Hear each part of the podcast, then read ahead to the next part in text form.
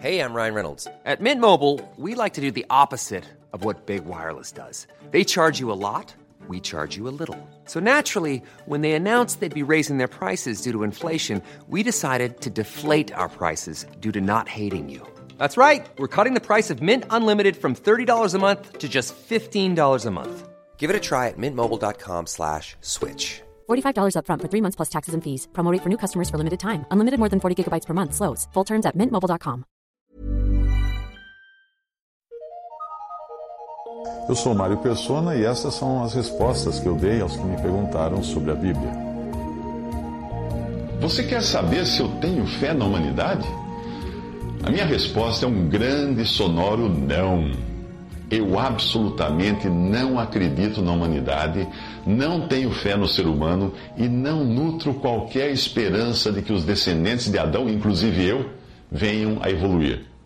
A razão é que eu procuro ter a mesma opinião de Deus neste e em outros assuntos. E qual é a opinião que Deus tem da humanidade?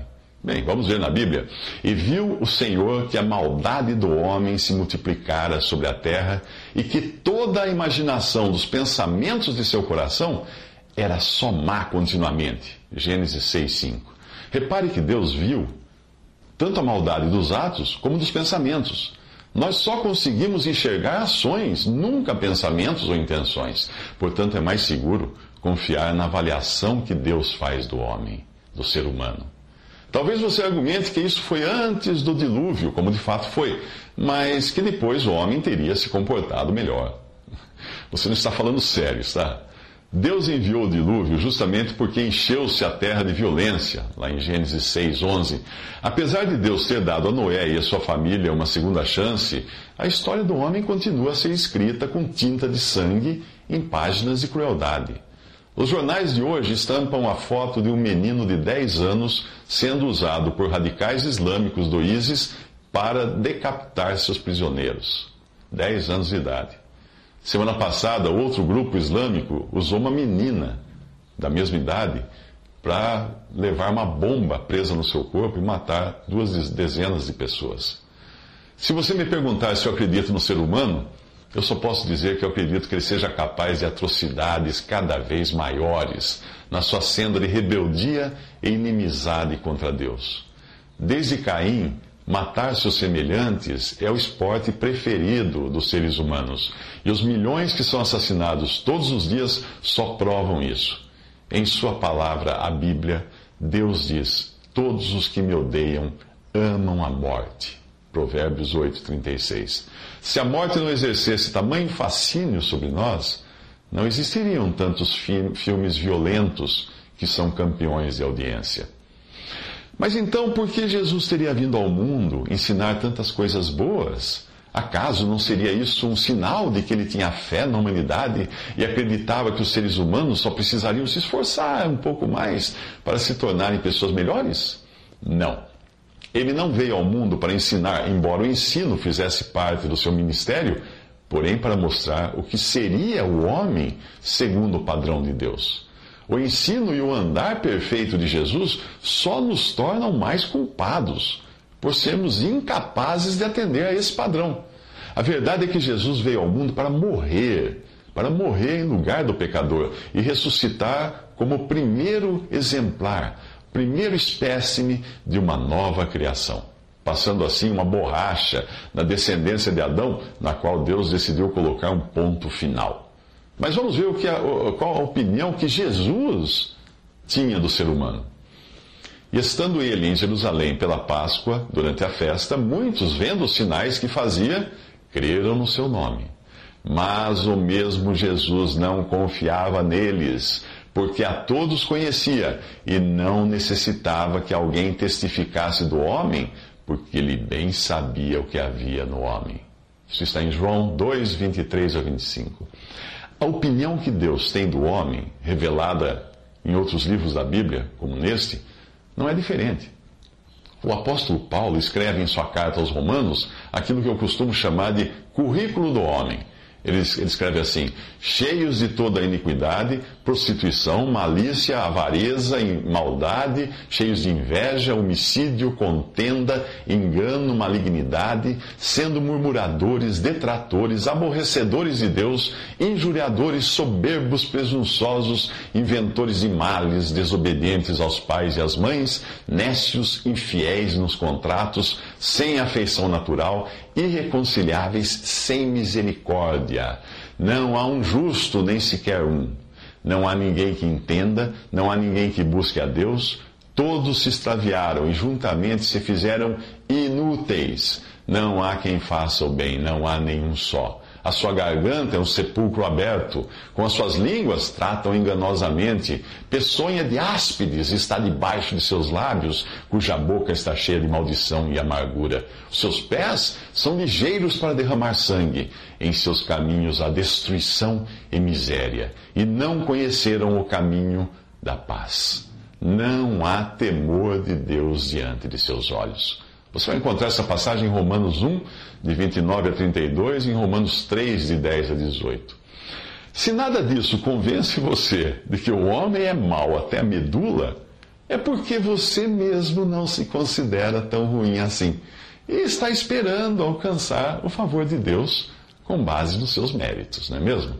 Mas se você nem pensaria em recompensar por mérito um funcionário que viesse trabalhar para você com um currículo assim, porque acha que Deus faria diferente ao tratar comigo e com você? Ainda que você quisesse encontrar uma pessoa boa e obediente na face da terra, Deus lhe diria para não perder o seu tempo, porque à tua vista não se achará justo nenhum vivente. Ele diz no Salmo 143, 2. O único critério pelo qual uma pessoa pode ser salva eternamente é com base na graça e misericórdia de Deus que entregou seu filho Jesus para morrer no lugar do pecador. Porque Deus encerrou a todos, todos, debaixo da desobediência, para com todos usar de misericórdia. Porque todos pecaram e destituídos estão da glória de Deus, sendo justificados gratuitamente pela sua graça pela redenção que há em Cristo Jesus. Romanos 11, 32 e Romanos 3, 23 a 24. Se você prestou atenção nas palavras de Paulo quando ele explicou o que é o Evangelho ou Boas Novas em sua carta aos Coríntios, terá percebido que ele não disse que o Evangelho seja uma série de ensinamentos, regras ou ordenanças para melhorar o homem. Veja o que ele diz. Também vos notifico, irmãos, o evangelho que vos, já vos tenho anunciado, o qual também recebestes e no qual também permaneceis, pelo qual também sois salvos, se o retiverdes tal como vou-lo tenho anunciado, se não é que cresces em vão. Porque primeiramente vos entreguei o que também recebi, que Cristo morreu por nossos pecados, segundo as Escrituras, e que foi sepultado e que ressuscitou ao terceiro dia, segundo as Escrituras. Isso está em 1 Coríntios 15, de 1 a 4.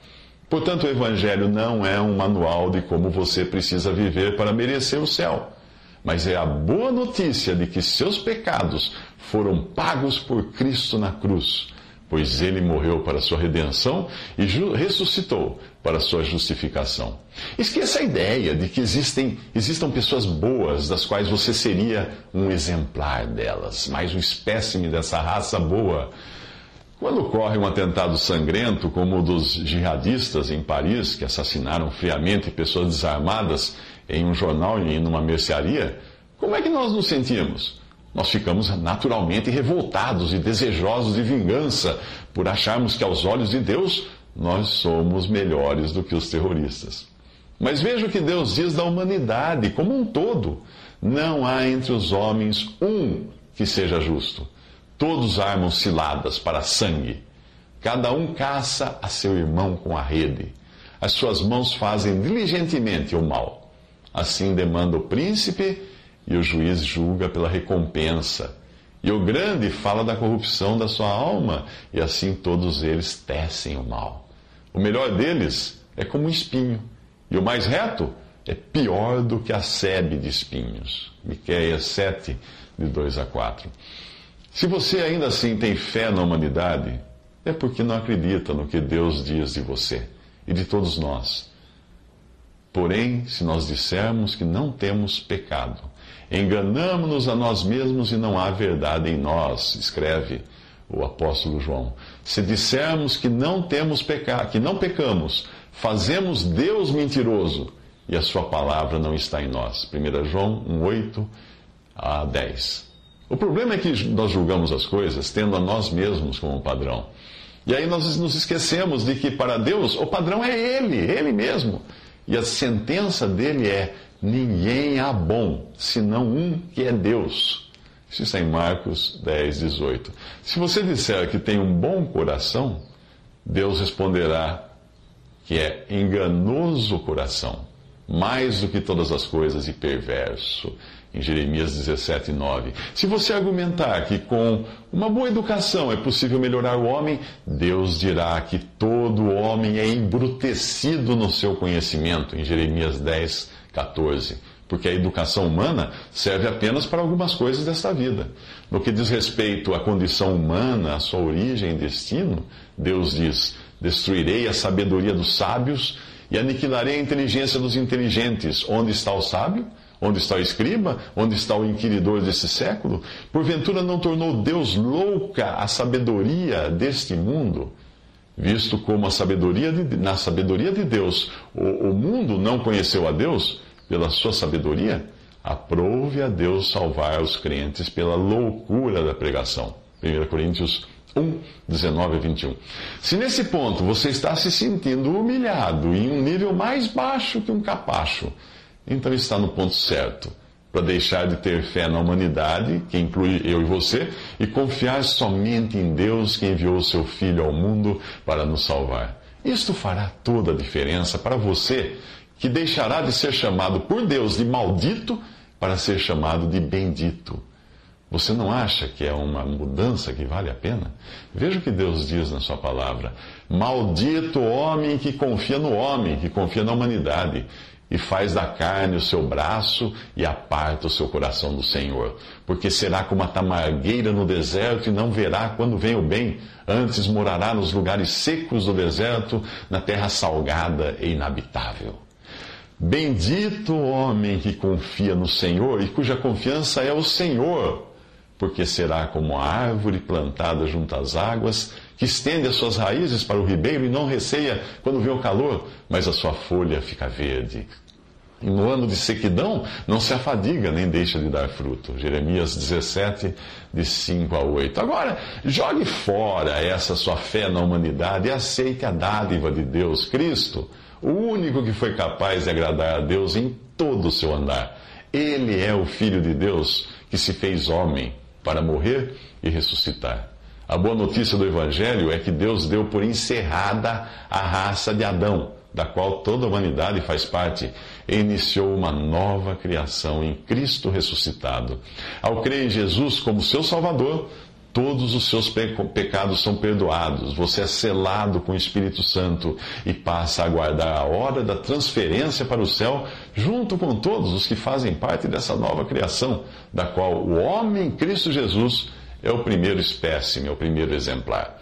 A promessa de Jesus é esta: quem ouve a minha palavra e crê naquele que me enviou, tem a vida eterna e não entrará em condenação ou juízo, mas passou da morte para a vida. João 5, 24. Se depois de tudo isso você ainda continua tendo fé na humanidade, então boa sorte nessa sua caminhada sem Deus, porque Ele certamente não irá compartilhar de sua opinião. Quando você não crê no que Deus diz, acaba crendo nas bobagens dos homens, por mais sábios que eles sejam considerados por seus semelhantes, igualmente estúpidos. É o caso de Mahatma Gandhi, que antes de eu me converter a Cristo, ocupava um lugar de honra na minha biblioteca, era um dos meus ídolos. Ele, ele, dizia assim: você não deve perder a fé na humanidade. A humanidade é como um oceano. Se algumas gotas, algumas poucas gotas do oceano forem de água suja, isso não torna o oceano sujo. Ah? Diante de tamanha contradição ao que Deus afirma da humanidade, eu só poderia perguntar se você confiaria numa jarra de água limpa na qual foram pingadas algumas gotas com o vírus do ebola.